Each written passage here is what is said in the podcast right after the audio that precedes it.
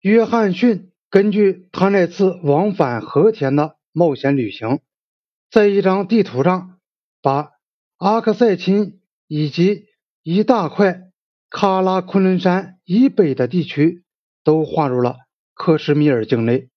有人认为，约翰逊对边界线的画法反映了克什米尔的统治者扩张主义的强烈欲望。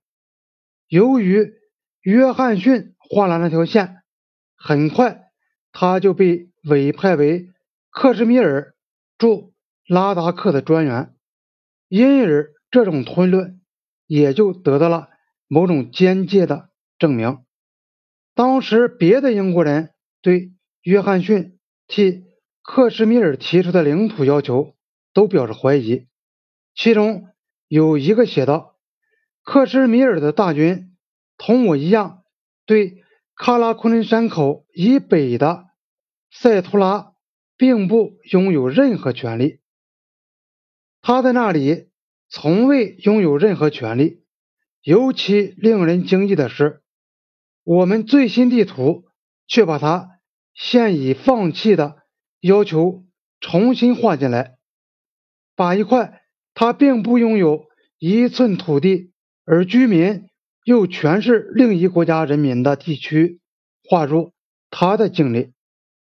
另一个到过这些地区的旅行家说，一条沿着喀拉昆仑山脉东路，自喀拉昆仑山口到香尘摩合的线，从地理上和政治上的角度来看，可以明确规定为克什米尔大军北部领域的界限。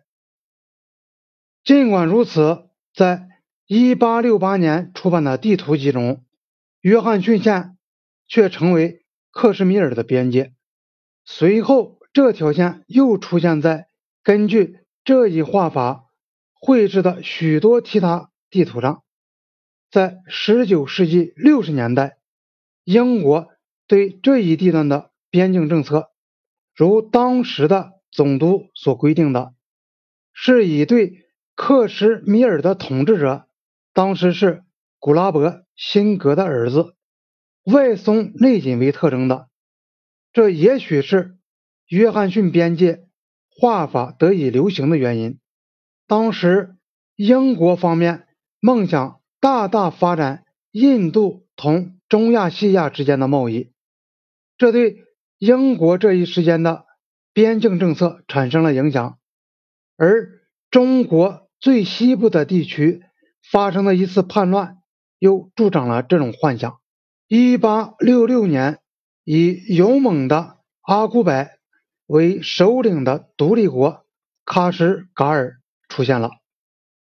与他所赶走的中国人不同，他非常向往同英国人建立良好的关系。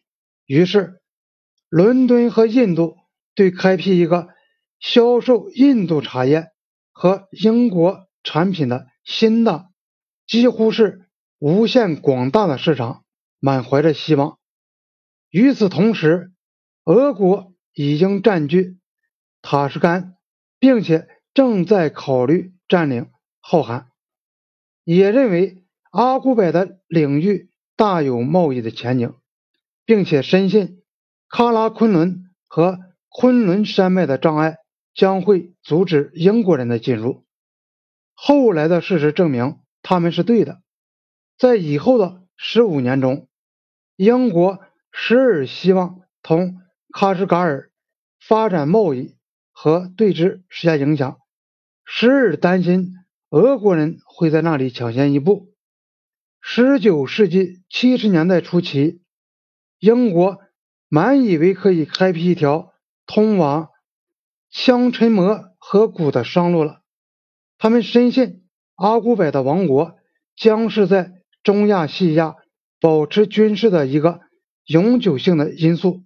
但是，这个信念由于中国人的胜利重返而归于破灭。一八七七年，中国人打回喀什噶尔，收回了英国认为北京已经永远失去的那个地区。并把它改称为新疆，意即新府之将。这一时期，英国一面进行贸易，一面要同俄国人在喀什噶尔的势力进行竞争，这就支配了英国的边境政策。实际的边界位置问题，英国几乎完全无暇顾及。然而，英国人认为，这样一条边界的天然走向，到了以后要划定时，一定会从香沉摩河谷沿着喀拉昆仑山脉到喀拉昆仑山口。一八七三年，伦敦的印度事务部为外交部准备了一份标注上述走向的地图，但是。俄国的势力挨得很近，并且不断向前推进。喀拉昆仑山脉可能很快成为古老的英吉利和神圣的俄罗斯两国历史上的第一条共同边界。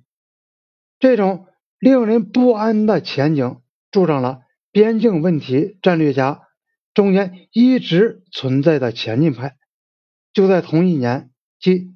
一八七三年，有一个前进派战略家极力主张把克什米尔的边界从喀拉昆仑山推进到昆仑山。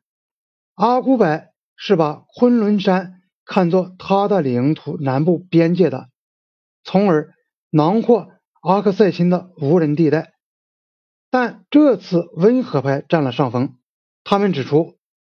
地形上困难极大，要建立一条无法守住的边界是草率从事，而且俄国对印度的威胁并不是现实的。英国的政策仍然要使在中亚西亚的英国地区和俄国地区避免发生接触。俄国实际上也抱有同样的目的。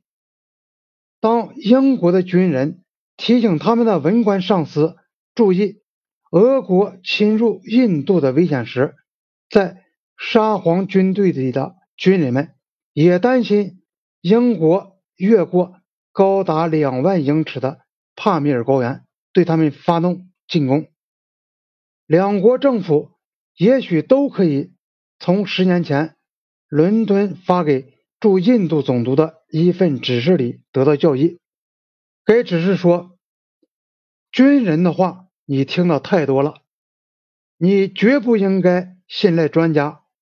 如果你信赖医生，就什么东西都不卫生；如果你信赖神学家，就什么都有罪；如果你信赖军人，就什么也不安全。”英国和俄国。对于在他们领域之间保持一个缓冲地带有共同的兴趣。一八九五年关于帕米尔的解决办法显示了这一点。他们画出一个狭长的突出的地带——瓦罕走廊，同意把它作为阿富汗的一部分。当时打算使这个狭长地带同。中国的西部边境接壤，中国拒绝参加解决帕米尔问题的讨论。英国的政策是要诱使中国向外扩展，从而完成这个地区的缓冲状态，不留下俄国或者英国自己可以进入的真空地带。一八八九年，当时的印度总督兰斯唐。训诫这样写道：“我认为喀拉昆仑山脉和昆仑山脉之间的地区是没有价值的，那里很难通行。